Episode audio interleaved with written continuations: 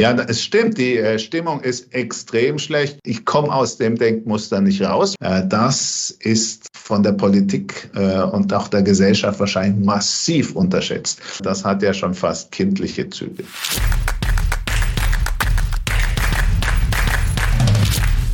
Servus Leute und herzlich willkommen in einem brandneuen Video auf meinem Kanal. Mein Name ist Mario Lochner und ich bin heute zurück mit einem sehr spannenden Gast und zwar mit dem Kapitalmarktstrategen von Flossbach von Storch. Herzlich willkommen, Philipp Vorndran. Hallo, freut mich, wie immer. Sehr schön, dass Sie auf meinem Kanal zu Gast sind, Herr Vorndran. Ähm, meine erste Frage wäre, welche Aktie haben Sie denn zuletzt bis in die letzte Fußnote analysiert? Oh, das waren vor allen Dingen die Technologieaktien, ja? äh, wie Sie sich vorstellen können.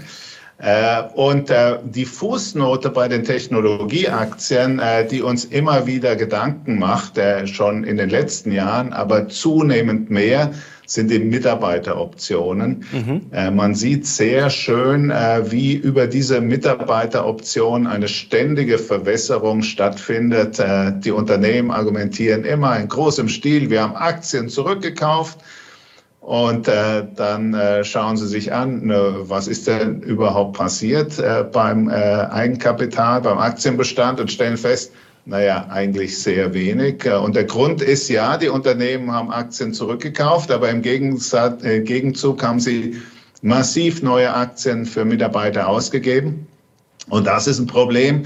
Ich glaube, das äh, wird mehr und mehr Investoren jetzt wirklich bewusst. Und das andere sind natürlich die gigantischen Zuwachszahlen bei den Mitarbeitern in mhm. diesen Bereichen. Und insofern ist es nicht wirklich äh, verwunderlich zu beobachten, was im Moment rund um Twitter und um Meta passiert. Die Nachrichten, die da kommen, Freisetzung von Mitarbeitern, Entschuldigungen für äh, Wachstumsraten beim Personal in der Vergangenheit. Äh, das ist wohl ein Trend, der noch eine gewisse Zeit lang andauert. Äh, hier wurde ein bisschen äh, zu viel des Guten getan. Also sehen Sie da auch eine gewisse Zeitenwende? Man sieht ja zuletzt, Value ist deutlich besser gelaufen, zum Beispiel im Oktober Dow Jones äh, plus 14 Prozent, Nasdaq hinkt ein bisschen hinterher, ja, die Big Techs haben ein bisschen zuletzt ja auf den Deckel auch bekommen, ist auch Geld rausgeflossen von den Privatanlegern. Also ähm, wir wollen sie jetzt noch nicht abschreiben, die werden jetzt nicht übermorgen pleite gehen natürlich, aber ist es eine gewisse Zeitenwende? Also ist vielleicht die beste Zeit vorbei der Techs? Ja, ich würde mal sagen, die beste Zeit ist nicht vorbei, aber wir sind in einer Phase, in der jetzt mal ein bisschen an das Fett rangegangen wird. Mhm. Äh, den Luxus, den man sich in der scheinbar unbegrenzten Wachstumsdynamik gegönnt hat, jetzt wird redimensioniert und das ist gut. Die Unternehmen fokussieren sich hoffentlich wieder stärker auf den Kern ihres Geschäftsmodells und werden dann in ein, zwei Jahren da bin ich guter Dinge äh, wieder positiv überraschen, äh, zumindest äh, in der Breite. Da wird es sicher auch das eine oder andere Geschäftsmodell geben, äh, das dem hinterherhinkt. Ähm, aber in der Breite ist das eine Phase, so ein bisschen Metamorphose. Ähm, man äh, realisiert, das war zu viel, was wir gemacht haben. Wir müssen wieder zurückkommen, äh, um auf den Wachstums- und vor allen Dingen auf den Gewinnwachstumspfad zurückzufinden. Ist es ein Problem, dass die immer in einen Topf geworfen werden? Denn man muss ja sagen, wenn man die miteinander vergleicht, das ist ja, ja nicht mal mehr Äpfel und Birnen. Also wenn man jetzt Meta hat, Twitter, Amazon, Apple, Alphabet, also ähm, da ist ja wahrscheinlich ein Riesenunterschied, oder? Auch von der Qualität und auch von den Zukunftsaussichten. Ja, natürlich ist das so. Aber man schmeißt ja auch alle deutsche Unternehmen in einem Topf mhm. oder alle chinesischen in einem Topf. Äh, mein Kollege Thomas äh, Lehr, äh, der spricht dann immer von der berühmten Schublade, die aufgemacht wird und da müssen dann alle rein äh, egal ob sie in die Schublade überhaupt reinpassen oder nicht. Und das ist ein großes Problem, dass wir in einer Welt haben, in der sehr viele Verkaufsaktionen eben nicht über einzelne Unternehmen, sondern über Branchen oder Regionen äh, erfolgen. Da ist das Zertifikat äh, für Robotikunternehmen. Äh, da wird äh, über äh, die Emerging Markets gesprochen. Das ist in Deutschland halt schon etwas, äh, was natürlich auch mit dem Geschäftsmodell vieler Finanzvertriebe zu tun hat.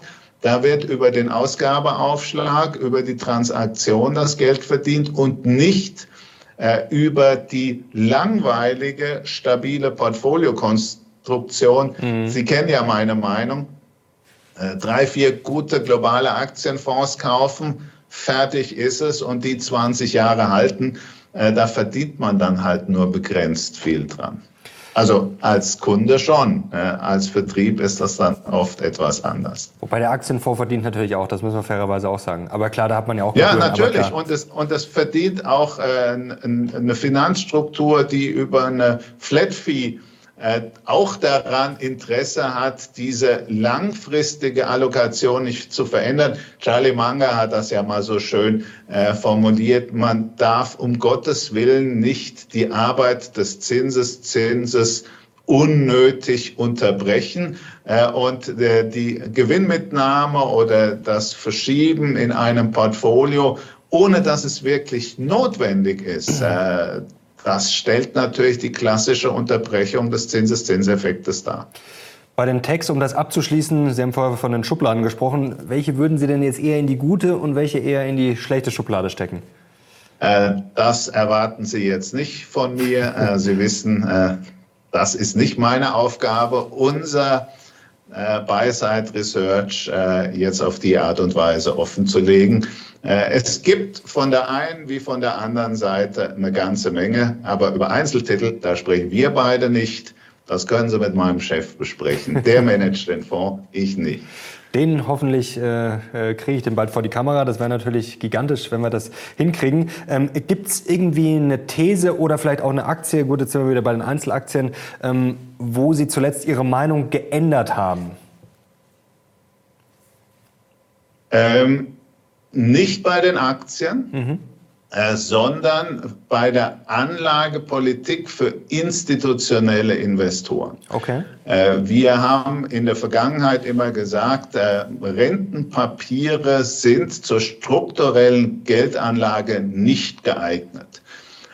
Und das ist für den Privatinvestor, der die Realrendite im Fokus hat und der auf Renditen auch noch Kapitalertragssteuer zahlen muss, heute immer noch absolut richtig.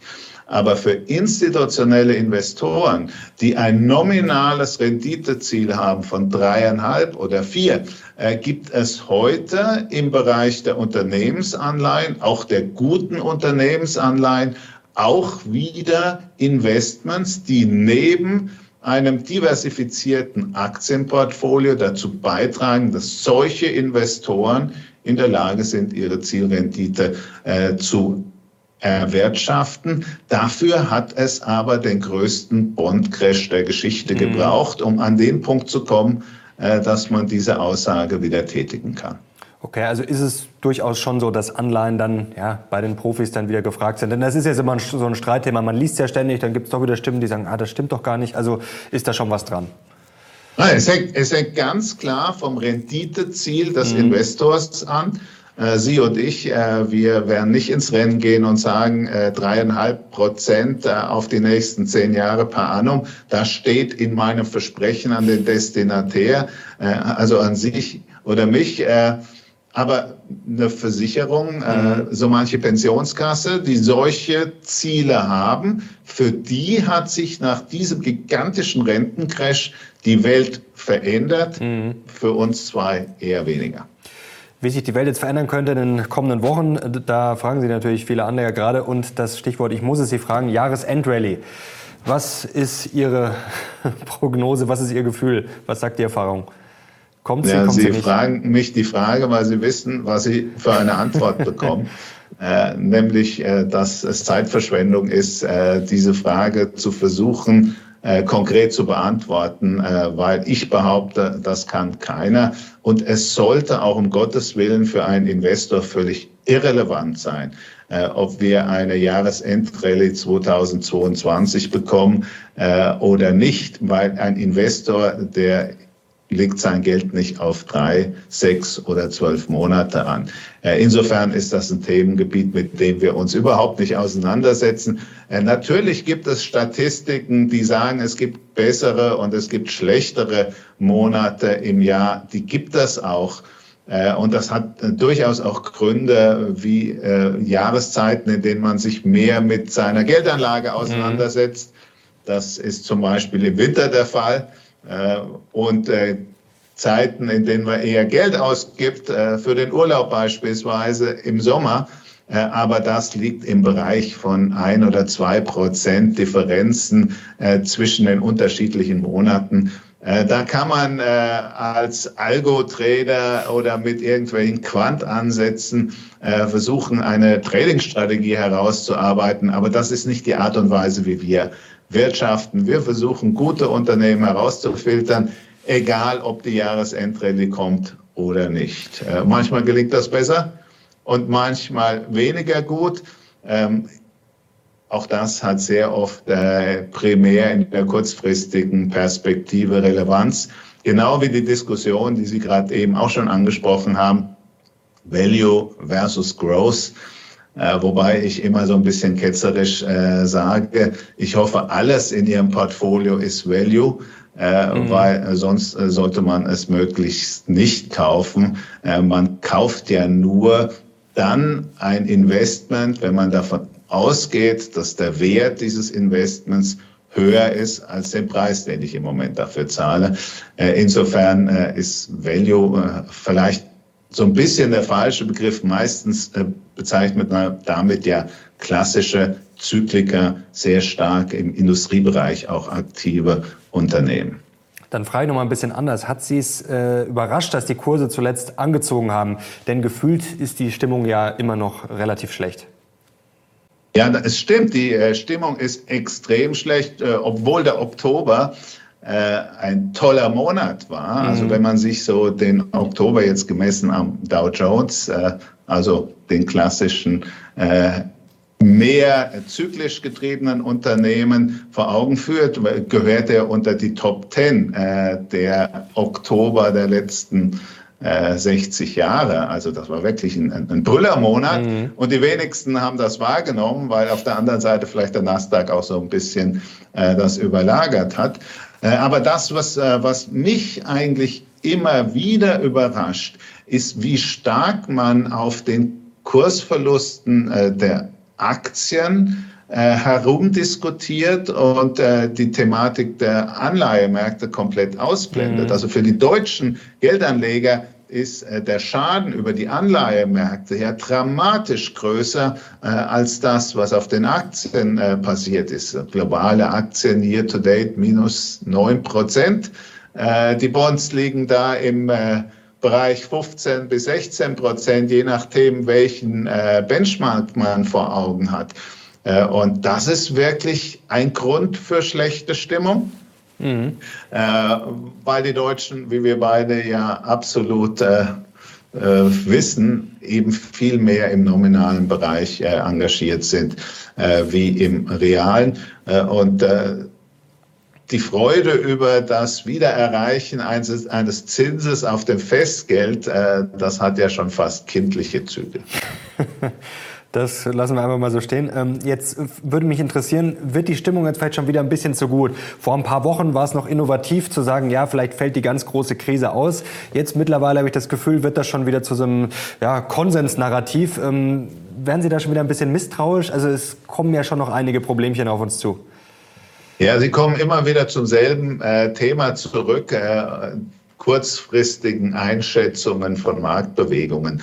Äh, und das ist definitiv nicht meins. Äh, und ich glaube, das ist auch das äh, Tierchen am falschen Ende aufgezäumt. Mhm. Wir sollten uns doch zunächst einmal überlegen, was wird uns in den nächsten Jahren und Jahrzehnten an Chancen und Herausforderungen von der Realwirtschaft, von der gesellschaftlichen Situation äh, geboten. Was bedeutet das für die Inflationsraten? Und wenn ich mir dann persönlich ein Bild gemacht habe über meine Inflationsratenerwartung, dann kann ich anfangen, mir Gedanken zu machen, welche Investments nutze ich dafür.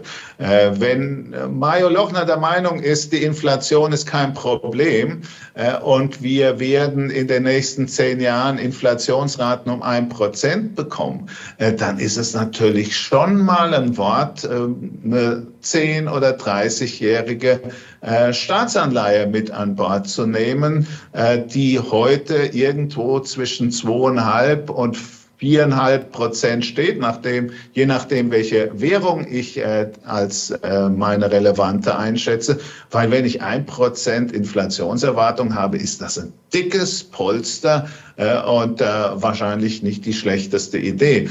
Äh, wenn äh, ich der Meinung bin, wir liegen eher bei Inflationsraten zwischen vier und fünf Prozent, dann helfen mir diese Renditen relativ wenig und dann mhm. muss ich mir einfach die Frage stellen, was muss ich für Investments tätigen, damit ich über diese zehn Jahre und ich komme aus dem Denkmuster nicht raus, weil das einfach mein persönliches Denkmuster ist und auch die Anlagephilosophie äh, im Hause Flossbach von Storch, dann muss ich mir die Frage stellen, wie kriege ich Investments zusammengesetzt, die realistischerweise eine Bruttorendite von mindestens sieben Prozent abwerfen, äh, weil ich muss ja auch noch Kapitalertragssteuer äh, auf meine erwirtschafteten Dividenden, Zinsen oder Kursgewinne zahlen. Äh, und äh, dann ist es mir eigentlich nicht wirklich relevant, wie die Stimmung im Moment ist. Die Stimmung, die ist dann ausschlaggebend für fünf Prozent in der Allokation rauf und runter. Mhm. Äh, und äh, natürlich war die Stimmung Ende September rock bottom und die äh, Überlegung, hier vielleicht eine Aktienquote von 80 zu fahren, und heute nach der Erholung eher 75. Das ist eine sehr legitime, äh, aber die sollte mich doch nicht in meinen Grundstrukturen äh, beeinflussen. Mich würde jetzt auch eher interessieren, quasi wie es bei den Unternehmen ausschaut. Ihr redet ja viel mit den Unternehmen, also ähm, weil die Leute ja viel spekulieren. Also die Zinsen sind jetzt rasant gestiegen. Kann sich das jetzt überhaupt schon in den Unternehmensergebnissen zeigen? Die Berichtssaison war ja, ja man kann sagen, durchwachsen, aber es wurde ja sehr viel befürchtet, deswegen war es ja am Ende dann wieder doch relativ ja, positiv. Ja, das ist immer schwer, das so äh, auch in ein, zwei Sätzen äh, allem gerecht zu werden, was da passiert ist. Ähm, aber wie sieht's denn aus mit den Unternehmen? Also planen die schon mit einem schwierigen Jahr 2023, schlagen die Zinsen da erst durch. Und äh, das Rezessionsthema, das ist ja auch sowas, was viele umtreibt. Wie schlimm wird's? Ähm, kommt sie überhaupt? Wahrscheinlich eher schon. Ähm, was sind da so eure Eindrücke? Ja, das äh, ist natürlich im Moment schon sehr spannend. Erstens mal die Erfahrung aus den letzten 40 Jahren.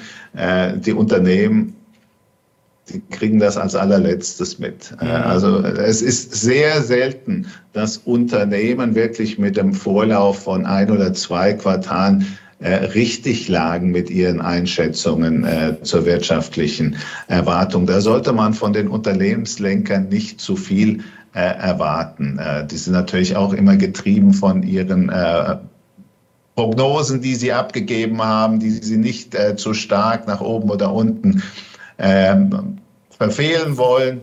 Äh, diese ständige Quartalsreporting-Thematik, äh, äh, die führt schon auch zum sehr kurzfristigen Denken. Mhm. Aber zum Beispiel war sehr äh, bezeichnend, äh, was die Antwort äh, war bei den meisten Unternehmen, was im Moment ihr größtes Problem ist.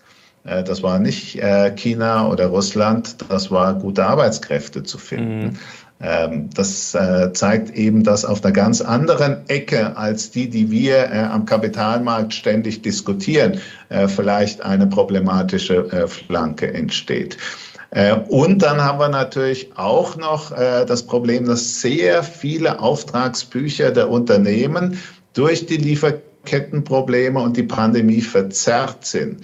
Dass wir heute noch einen Auftragsbestand haben, äh, der unter normalen Bedingungen nicht vorhanden wäre. Also äh, ich, ich glaube, äh, wenn wir so in zwei Quartalen auf die Unternehmensergebnisse schauen, dann haben wir ein viel klareres Bild dessen, wo wir heute wirklich stehen. Die Rezession wird kommen, also davon bin ich überzeugt, mhm. allerdings eben auch äh, etwas langsamer und zäher, eben aus den äh, gerade eben geschilderten äh, Effekten.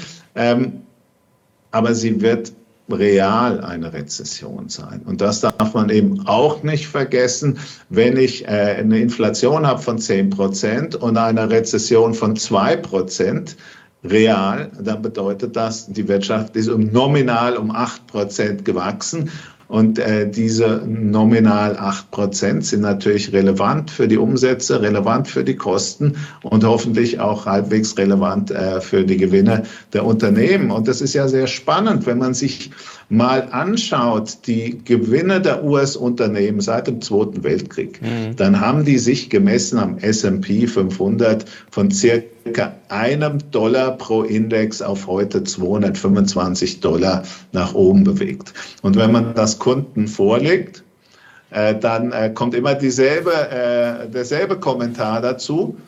Äh, das ist ausgelöst durch die Inflation. Ja klar, ist ein nicht unerheblicher Teil davon auch ausgelöst durch die Inflation. Und äh, genau die wirkt im Moment natürlich auch. Sprich, der nominale Effekt, äh, den wir durch die Inflation haben werden, auch auf das Gewinnwachstum sollte man nicht unterschätzen. Jetzt ist natürlich die Frage, ähm, die FED. Das ist ja gefühlt, was uns ja seit Monaten schon beschäftigt, was uns weiterhin beschäftigen äh, wird. Was ist denn Ihr Fazit zum letzten äh, Auftritt von Jerome Powell? Ja, das Fazit ist, äh, er wird weiter äh, die Zinsen anheben. Äh, hat jetzt aber ein bisschen weniger Dynamik rein, frei nach dem Motto, ich schaue jetzt erstmal, was die Schritte, die wir in den letzten Quartalen gemacht haben, äh, an Impact haben. Äh, und äh, die USA hat da ja durchaus auch äh, externe Effekte, wie zum Beispiel die Währung, äh, die man nicht unterschätzen sollte. Mhm. Äh, aber er hat mit gleichem Atemzug gesagt, wenn ich merke, das reicht nicht, nicht ich, das Komitee merkt, das reicht nicht, dann werden wir auch weiter die Zinsen anheben. Und das hat dazu geführt, dass am langen Ende logischerweise erstmal die Zinsen etwas äh, stärker nach oben gegangen sind. Äh, frei nach dem Motto, okay, äh, so hawkisch, wie wir erhofft haben, äh, ist er nicht. Äh, folglich müssen wir ein bisschen mehr Risikoprämie fürs lange Ende äh, einplanen. Okay, mit äh, welchem Zins rechnet ihr denn jetzt so fürs kommende Jahr? Also sagen wir, was ist das Top? Es wird ja viel spekuliert, dass es Richtung 5 geht, vielleicht sogar über 5. Es gibt aber jetzt auch schon die Hoffnung bei manchen, dass jetzt im Dezember, ich glaube am 14. kommt die FED wieder Mitte Dezember, dass es dann nur noch 25 Basispunkte sein könnten. Also was ist eure Erwartung? Wie ja, kalkuliert ihr und vor allem mit was für einer Inflation kalkuliert ihr auch mittel- bis langfristig? Ja, mittel- bis langfristig die Inflationserwartung habe ich ja schon geschildert. Vier bis äh, fünf. Wir gehen davon aus, vier bis fünf mhm. Prozent ist auf die nächsten zehn Jahre äh, realistisch. Äh, es gibt ja Kollegen, die argumentieren, vier ist die neue zwei. Mhm. Also das, was die Notenbanken früher immer versucht haben, um die zwei an Inflation zu erreichen, das wird sich jetzt um die vier herum einpendeln. Äh, und insofern wäre es sicher nicht überraschend, wenn wir in den USA auch irgendwie zumindest in die Nähe der 5 Prozent bei den Notenbankzinsen kommen in den nächsten zwölf Monaten. Mhm. Aber die Dynamik geht so ein bisschen raus.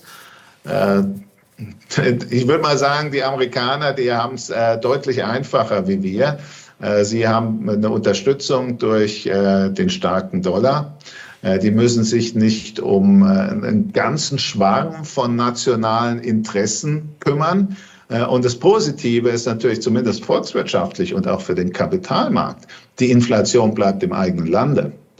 Die Amerikaner kaufen die Energie von amerikanischen Energieunternehmen, die dann ihrerseits in der Lage sind, die Gewinne zu steigern, während wir einen Großteil der Inflation eben im Ausland bezahlen müssen äh, und das für äh, unsere Volkswirtschaften eine viel größere Herausforderung ist äh, als äh, für die amerikanische. Äh, nicht, dass wir uns falsch verstehen, die Inflation ist auch in den USA äh, nicht vergnügungssteuerpflichtig, mhm. aber der Schaden für die gesamte Volkswirtschaft ist weniger drastisch als bei uns in Europa.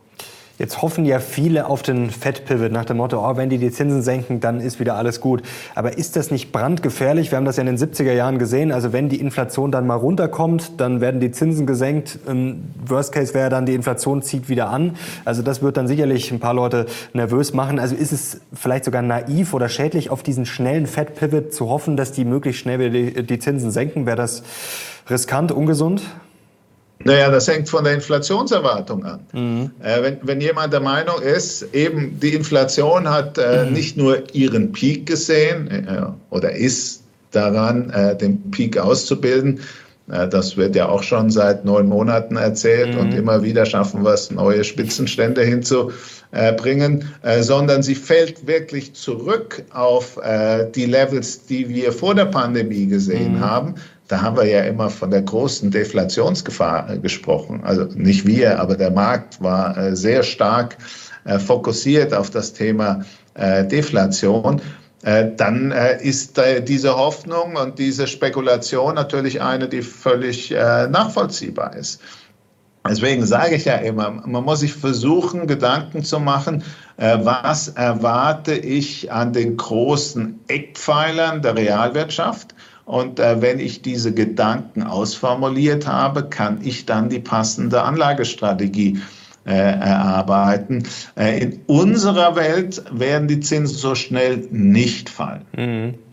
Jetzt haben wir ja schon viele Interviews geführt, jetzt ist es noch gar nicht so lange her, da waren die Zinsen praktisch noch bei Null, jetzt marschieren sie Richtung 5 Prozent. Was hat sich denn da jetzt in dieser kurzen Zeit geändert, mal so einfach erklärt wie möglich, für einen Investor, der wirklich noch mit dem Bleistift rechnet? Die Inflation. Mhm. Und das wäre eine billige Antwort die Inflation ist und bleibt ein geldpolitisches Thema. Und äh, der Auslöser der Inflation, in der wir im Moment stecken, sind natürlich die massiven äh, Geldmengenausweitungen M2 rund um die Pandemie. Mhm. Die haben einen Geldmantel geschneidert, äh, in den die Preise reinwachsen müssen äh, oder wir müssen den Geldmantel wieder zurückschneidern. Ich vergleiche das immer äh, mit dem Anzug vom Kali Kalmund. Äh, den kennen wahrscheinlich die meisten äh, ihrer Zuseher und Zuseherinnen. Äh, der hat ja deutlich abgenommen mhm. Und die Anzüge passen ihm wahrscheinlich nicht mehr. er kauft sich neue. das ist bei der Geldmenge nicht so einfach. Die Frage ist, kommt das Quantitative Tightening? Das wäre dieses Zurückschneidern des Geldmantels.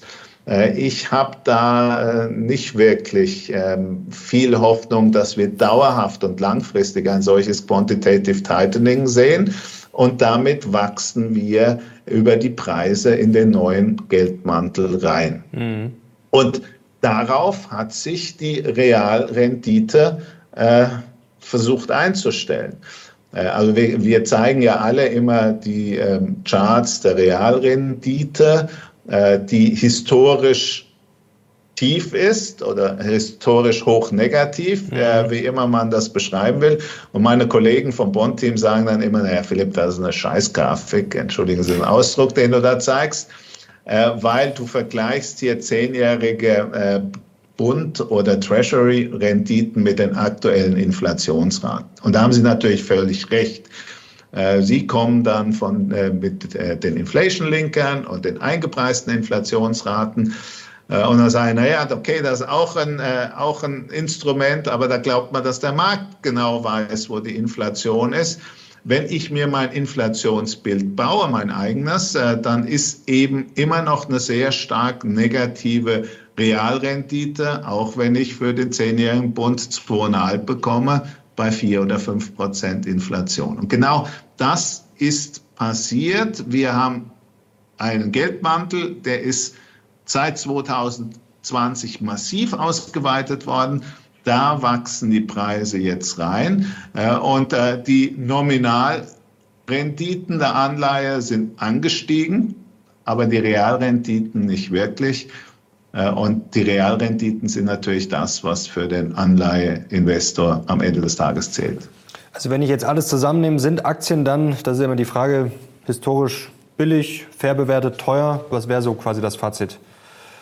Ja, sie sind definitiv äh, eher fair bewertet. Das mhm. sieht man ja auch an den äh, Bewertungen. Ich meine, äh, ob ich jetzt äh, den DAX anschaue, der ist sicher kein äh, besonders sinnvoller Benchmark, aber auch in den USA haben wir deutlichen Rückgang äh, der Kursgewinnverhältnisse mhm. gesehen. Äh, in beiden Indizes äh, um ungefähr einen Multiplikator von fünf, das ist schon ein Wort. Und angesichts der Erwartungen auf der Inflationsseite äh, bin ich davon überzeugt, dass wir uns, dass wir noch einiges an Überraschungen sehen, was die Gewinnwachstumsraten angehen.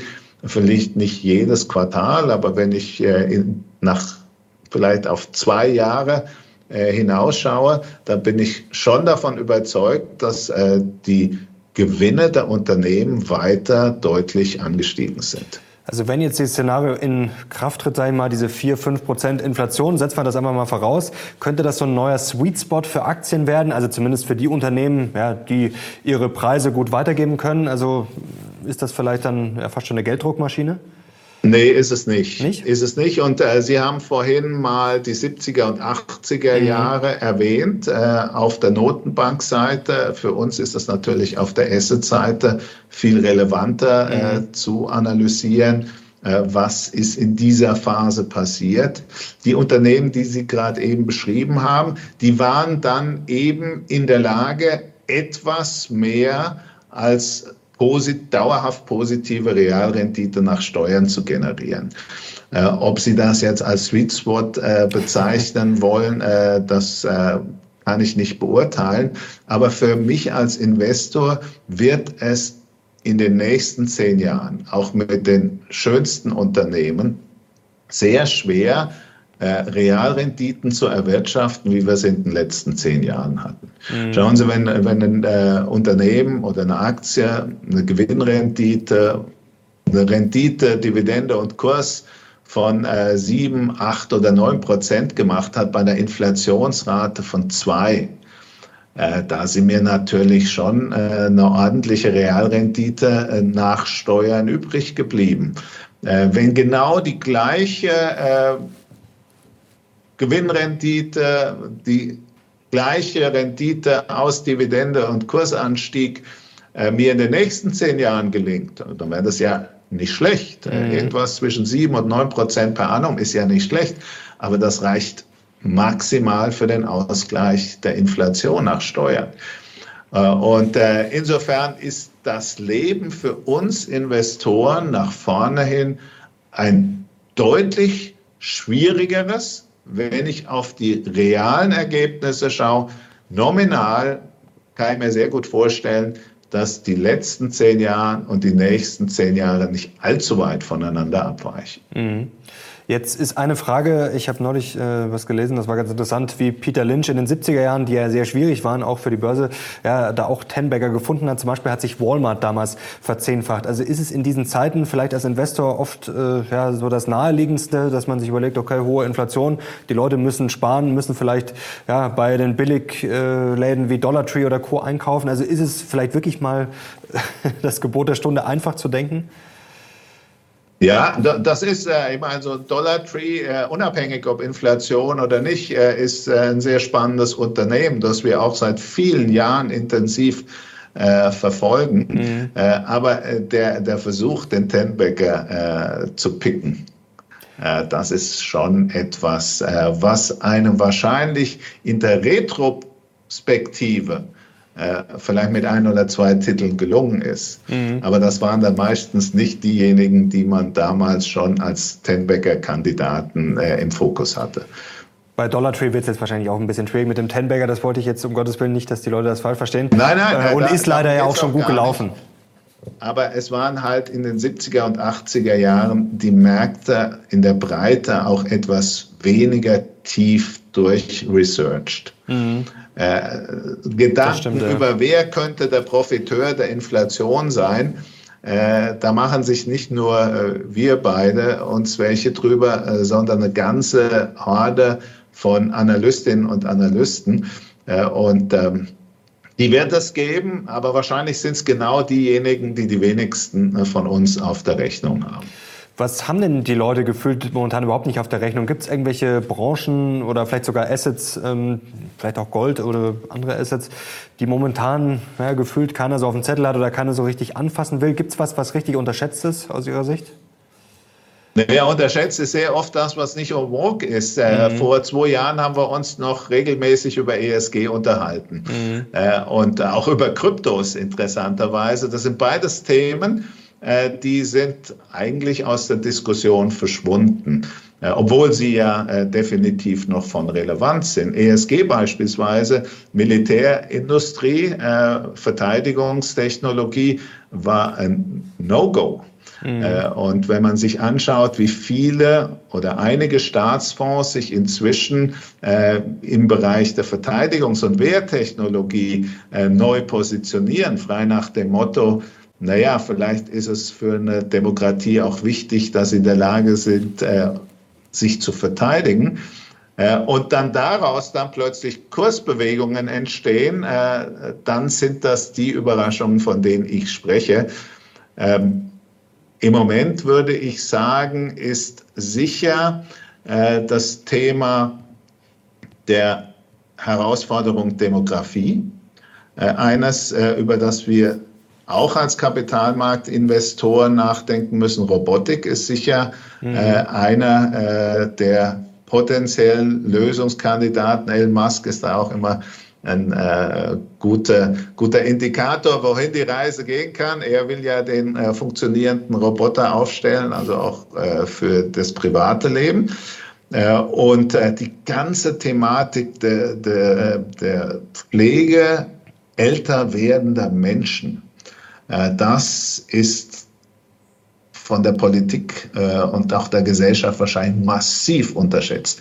Ich bin ein klassischer Babyboomer, Jahrgang 62. Mhm. Wenn wir dann äh, in 10 Jahren oder in 15 Jahren oder wenn, wenn Gott will, erst in 20 Jahren in, ins Altersheim müssen, wer sind dann die Menschen, die uns pflegen? Wo sind die Altersheimplätze, die wir benötigen? Das ist für einen jungen Mann wie Sie etwas, äh, das noch sehr weit weg liegt. Aber äh, da werden sicher wahnsinnige Innovationen und am Ende des Tages wahrscheinlich auch Überrenditen erwirtschaftet werden, mhm. äh, weil sie werden zu den äh, Löhnen, die heute Pflegepersonal bekommen, äh, wahrscheinlich äh, in, einer, in einer Welt, in der Arbeitskräfte händeringend gesucht werden, äh, nicht das Pflegepersonal finden, das wir dann brauchen werden. Mhm. Also da wird es ohne Roboter langfristig wahrscheinlich äh, sehr schwierig werden. Ähm, ist das auch ein struktureller Inflationstreiber? Sie haben es vorher schon erklärt, dass die Unternehmen, egal wo gefüllt, äh, ob das Gastronomie ist oder ähm, Fachkräfte auch woanders, dass die die Leute nicht finden. Also ist das auch ein Inflationstreiber, weil ich dann halt wahrscheinlich ja, im Zweifel mehr zahlen muss, um Leute zu bekommen? Na klar, also es äh, verschiebt sich äh, das Kräfteverhältnis. Mhm dramatisch äh, vom äh, Arbeitgeber hin zum Arbeitnehmer. Äh, vor 40 Jahren äh, eine Lehrstelle ausgeschrieben bei der Deutschen Bank, 400 Bewerber. Mhm. Äh, heute hat man das Gefühl, 400 Lehrstellen ausgeschrieben, äh, ein Bewerber. Ganz so ist es nicht. aber als das Thema Demografie als Inflationstreiber vor ein paar Monaten in Wien angesprochen habe, kam ein Volkswirt äh, einer führenden österreichischen Bank zu mir und hat gesagt, Herr Vorndrand, wo sind denn die Menschen alle hin? Äh, und das ist ja ganz einfach. Es sind zwei Jahrgänge Babyboomer vom Arbeitsmarkt verschwunden mhm. und zwei Jahrgänge Non-Babyboomer hinzugekommen. Und wenn man die Statistiken sich anschaut, und äh, die sind ja ziemlich präzise, weil die Arbeitskräfte sind ja heute schon geboren, äh, wie sieht die Alterskohorte 16 bis 64 aus in zehn Jahren? Dann fehlt uns in Deutschland jede zehnte Arbeitskraft. Und dass das natürlich massive Auswirkungen nicht nur auf das Lohnniveau haben wird, sondern auch auf die Anspruchshaltung äh, von Arbeitnehmer und Arbeitnehmerinnen bezüglich Homeoffice, Teilzeit, äh, Arbeit, Fringe Benefits, äh, das ist klar. Äh, und am Ende des Tages bedeutet das, es wird teurer. Aber gerade bullish macht das auch nicht, oder? Für die Gesamtwirtschaft. Ich will jetzt nicht sagen, dass Aktien da zwingend drunter leiden, aber produktiver werden wir ja nicht. Also wir haben ja jetzt schon Probleme. Bei der Post klemmt hinten und vorne. Es wird dann vielleicht weniger produziert, wenn einfach die Arbeitskräfte fehlen. Also der große Wirtschaftsboom ja, müssen, wird wir, doch schwieriger, müssen, oder? Ja, also wir dürfen das A nicht auf die Welt ausschütten. Mhm. Weil ein Problem, das wir haben, muss nicht notwendigerweise ein Problem der Welt sein. Uns ist wahrscheinlich allen bewusst, dass die Welt genau das umgekehrte Problem hat. Äh, mhm. Wir haben viel zu viele Menschen. Und wenn ich mir auf die Geburtenrate in, in Nigeria oder in Indonesien oder in Saudi-Arabien äh, einen, einen, Blick Zeit nehme zu werfen, äh, dann erschrecke ich da im umgekehrten, äh, im umgekehrten äh, Fall. Äh, aber wir müssen kreativer werden. Ich sage immer, äh, wir kriegen das nicht hin, die Lebensarbeitszeit zu verlängern. Äh, da ist bei uns in, in Deutschland offensichtlich kein politischer Konsens dafür mhm. da. Äh, wir lösen das anders. Jeder, der 67 und älter ist und dann noch arbeitet, zahlt keine Steuern mehr. Dann haben wir nicht die Renteneintrittsalter verändert, sondern wir haben auf freiwilliger Basis äh, ein Anreizsystem geschaffen, damit ältere Menschen, äh, und wenn es nur in Teilzeit ist, äh, in die Arbeitskräftekohorte mit zurückwandern. Ähm, und es ist natürlich für den Konsum nicht unbedingt so schlecht, mhm. weil die Menschen verfügen ja auch über Einkommen, das sie dann konsumieren können. Äh, es ist am Ende des Tages natürlich immer so ein bisschen ein Circulus viciosus, äh, was das Einkommen, das höhere Einkommen dann wert ist. Äh, der, der sich definitiv darüber freut, ist der Finanzminister, weil in einer Welt der Steuerprogression, so wie wir sie haben, ist der höhere Lohn oder das höhere Einkommen ja sehr oft nach Steuern nur noch ein Bruchteil der Steigerung äh, die man brutto äh, zunächst einmal erkämpft hat. Sehr spannender Gedanke. Mensch, Herr Vormann, Sie müssen ja in die Politik bei so guten Ideen. Das ist ja, also oft ist ja, sind ja solche Ideen auch, äh, wirken recht einfach, aber man fragt sich dann oft, warum sie nicht umgesetzt wird. Äh, beziehungsweise ja, nicht mal diskutiert unsere, wird. Unsere, unsere Politik ist leider Gottes äh, nicht wirklich transparent. Äh, die Möglichkeit für Quereinsteiger, und ich möchte da definitiv nicht auf meine Person äh, kaprizieren, äh, die sind ja quasi nicht mehr gegeben, weil sie nehmen ja jemanden, der 20, 30 Jahre von der Jugendorganisation ja, über das Plakatekleben sich hochgedient hat, dann einen potenziellen Arbeitsplatz weg. da haben wir sicher auch in der deutschen Politik gewissen Reformbedarf. Äh, aber der wird nicht von denen ausgelöst, die heute äh, in der politischen Verantwortung sind. Wahrscheinlich eher nicht. Jetzt wollen wir abschließend noch ganz kurz den Blick weiten. Sie haben es gerade schon äh, schön erklärt, dass man nicht immer nur die deutsche Brille aufhaben darf. Schauen wir noch kurz nach China. Ist gerade wenig erfreulich. Findet China noch zum Markt wieder zurück oder wird es bald eher noch mehr Marks? Was glauben Sie? Also als wir beide uns das letzte Mal unterhalten haben, habe ich Ihnen gesagt, jeder, der nachhaltig in im Sinne von ESG investiert, kann in China genauso wenig äh, investieren, wie er das in Russland konnte. Mhm. Äh, weil äh, die Ansprüche halt doch äh, zumindest mal eine Rechtssicherheit äh, ist. Also ich möchte das, was mein Unternehmen erwirtschaftet, auch an die Aktionäre, die Eigentümer ausschütten können. Äh, ich muss sicher sein, dass die Cashflows mir nicht umgelenkt werden äh, dass äh, ich möglicherweise überhaupt nicht mehr investieren kann und ein gewisses politisches, moralisches Grundgerüst, das sollte sich jeder Investor auch selbst zulegen. Auch jeder wieder sein eigenes. Meines ist klar, in Volkswirtschaften, in denen ein Diktator herrscht und es keine ähm, Tendenz zur Besserung gibt, ähm, wo es kein wirklich funktionierendes Rechtssystem und Aktionärsschutz gibt, habe ich nichts zu investieren. Ähm, das sieht man bei uns im Unternehmen nicht überall so. Äh, mhm. viele unserer Analysten kommen und sagen, jo, aber die Risikoprämien sind so gigantisch, das überkompensiert das. Äh, das ist auch eine Argumentation, die man äh, tätigen kann. Meine ist das nicht. Äh, und insofern bin ich auch sehr, sehr skeptisch, äh, was unser deutsches Geschäftsmodell angeht. Äh, mhm. Wer so argumentiert rund um China, wer sagt, Taiwan, das ist nicht eine Frage des Obs, sondern des Wanns, der muss sich natürlich auch Gedanken machen, was passiert, wenn es in, in in Asien mal einen solchen Konflikt geben mhm. könnte mit unseren Zuliefern und mit unseren Absatzmärkten. Äh, und äh, da fühle ich mich dann halt in, in vielen Unternehmen auf der Welt, die nicht solch gigantische Abhängigkeiten haben vom Standort äh, China, deutlich wohler als bei uns.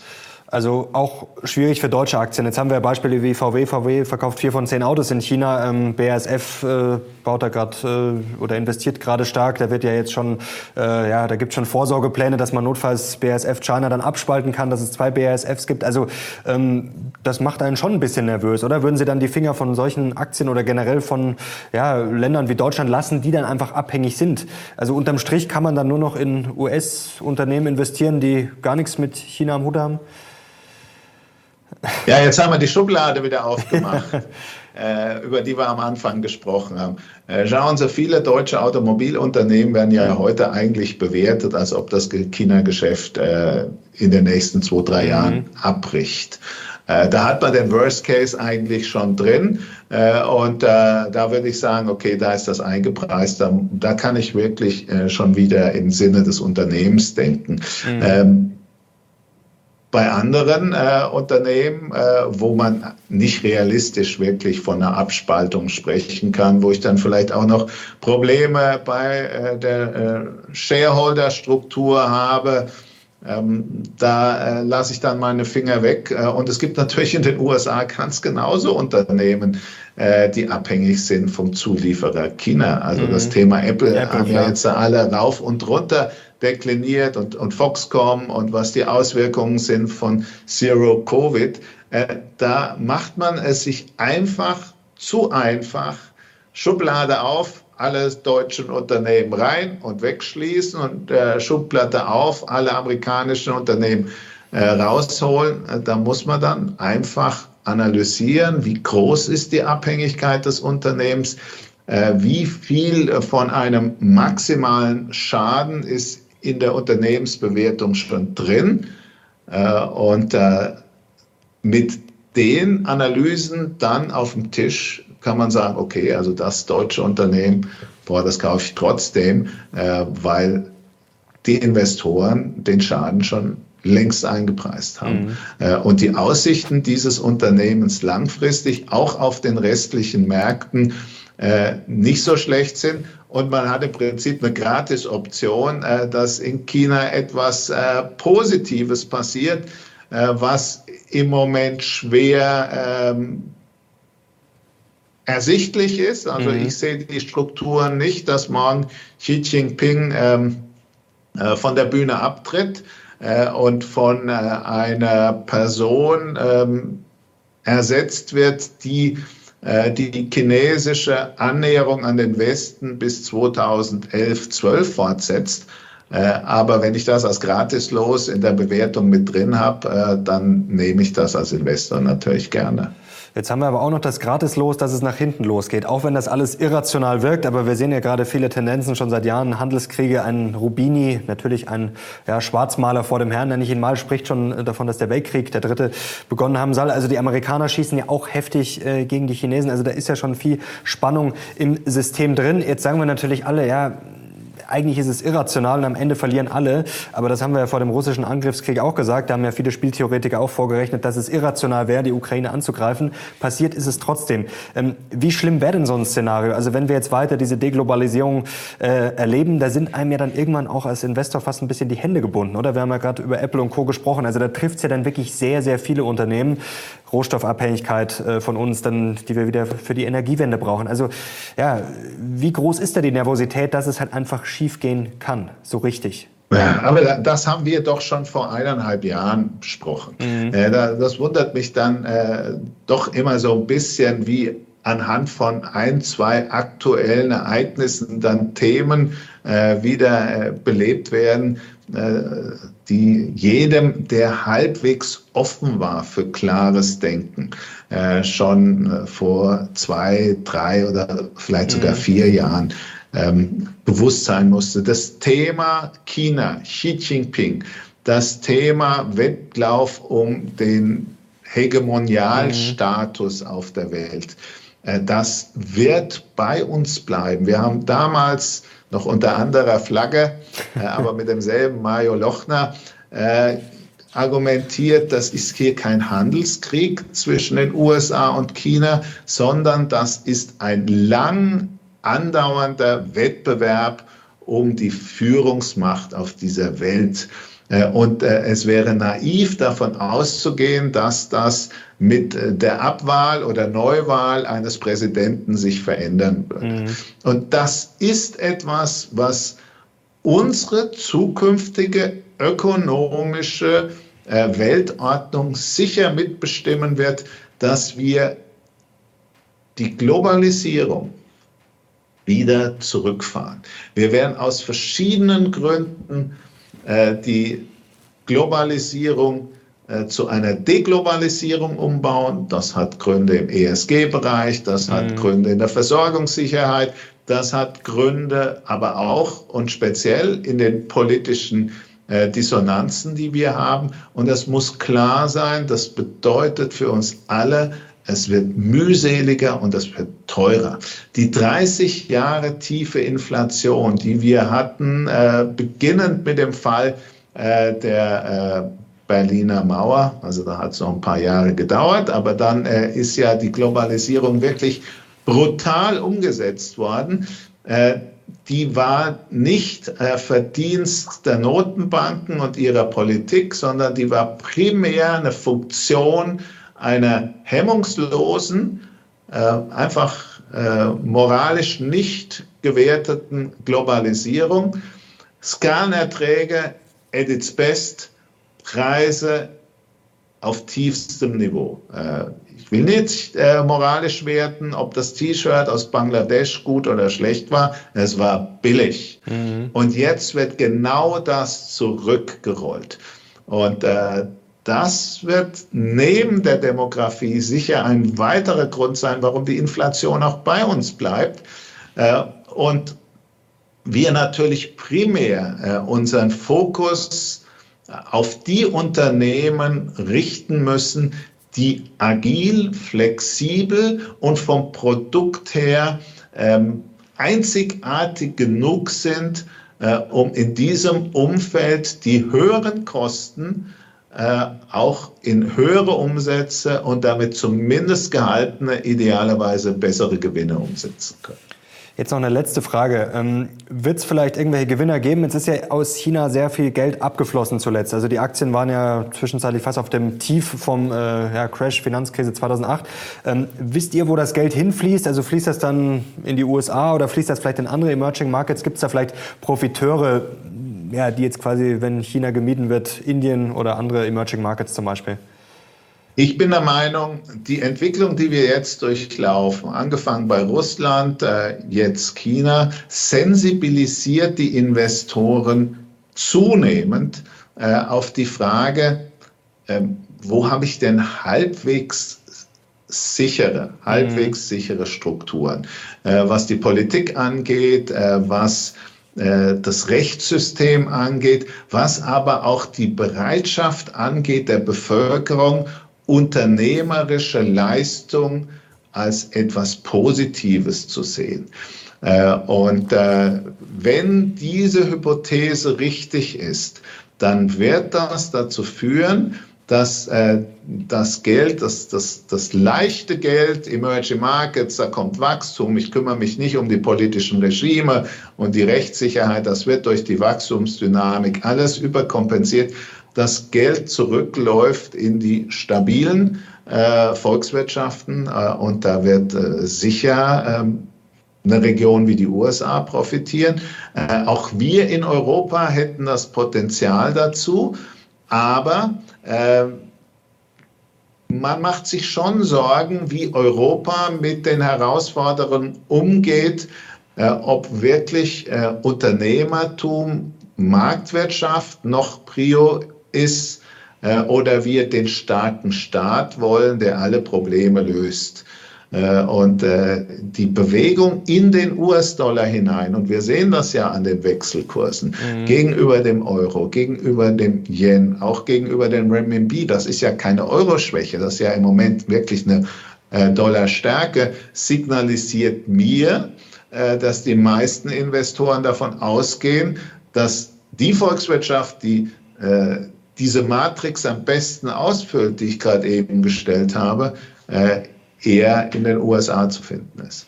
Und beim letzten Mal abschließend jetzt, ja, da haben wir darüber gesprochen, ob wir ein Spielball von China sind. Ja, dann hoffen wir, ja, dass wir in den nächsten Jahren da vielleicht ein bisschen rauskommen aus dieser Position und vor allem unser Energieproblem dann auch lösen. Aber ist natürlich ein schwerer Weg, oder? Für Europa, da ist noch einiges zu tun. Ja, es ist, es ist ein schwerer Weg äh, und es ist ein Weg, der Wohlstand kosten wird. Äh, und das ist natürlich etwas, was unsere Politik und auch die Notenbanken äh, in den vergangenen Jahrzehnten nicht wirklich akzeptiert hat.